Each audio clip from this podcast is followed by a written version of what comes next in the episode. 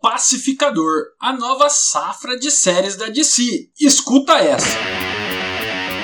Bom dia, boa tarde, boa noite. Aqui é o Rafa ST com mais um podcast do Papo de Nerd.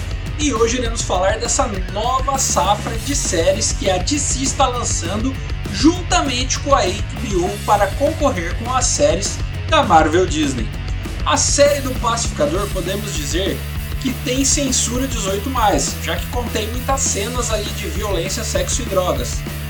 E por falar de uma série de anti-herói, não podia fugir muito disso, né?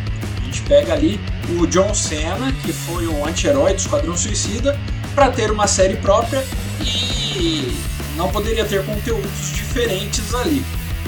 A abertura são todos os personagens da série fazendo uma dancinha muito esquisita, com uma cara sisuda, aquela cara marrenta, mas isso é proposital.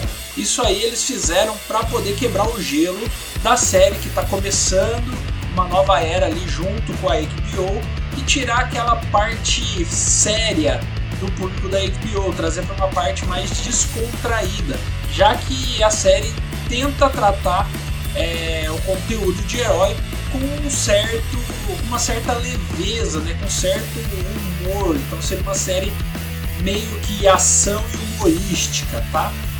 Vamos falar um pouco do enredo dessa série. Ela acontece logo depois do Esquadrão é, Suicida 2, foi dirigido por James Gunn, né, que está escrevendo e dirigindo essa série do Pacificador, e ela traz um pouco da origem do Pacificador. E dentro desse enredo aí foi montada uma equipe para combater uma espécie de alienígena que eles chamam lá de borboletas. E a ideia é extinguir essas borboletas para que elas não tomem conta da Terra. Porém, vai ter um pouco de controvérsia porque é, eles já começaram a levantar na série que não é bem assim como todo mundo pensa que as borboletas são do mal. Lembrando que a gente está só no quarto episódio. Então vamos tentar trazer aqui o conteúdo para vocês sem dar muito spoiler da série. É, a série ela é interpretada e focada no John Cena, que é o pacificador, e também conta com uma equipe ali que ele vai trabalhar. Não é a equipe do Esquadrão Suicida, essa equipe foi formada por outras pessoas enviadas para que combatessem essas borboletas. Então ele tem na equipe a Adebayoka, ela é interpretada pela Danielle Brooks, o Vigilante, que é o Adam Cheese, que, foi, que, é, que é o papel do Fred Strong, a Hardcode, que é interpretada pela Jennifer Holland, que tá bem a lá estilo Viúva Negra, e o Agente Econos, que é interpretado ali pelo Steve Audi. E todos eles são liderados pelo Agente Murr, tá?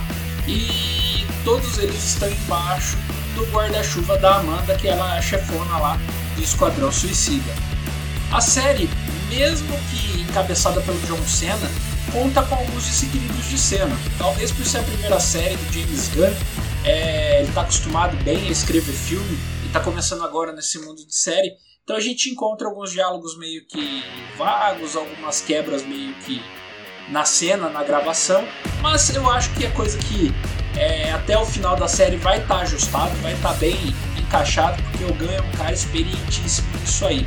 Então, na minha opinião, é, ele vai conseguir é, encaixar todas as partes que estão meio vazias aí até esse quarto episódio. Lembrando que a série ela tem um total de oito episódios e já foi lançado até o quarto neste dia que estou aqui conversando com vocês sobre essa série. Na minha opinião, a série é muito bacana e vem mesmo para bater de frente com as séries da Marvel, tá?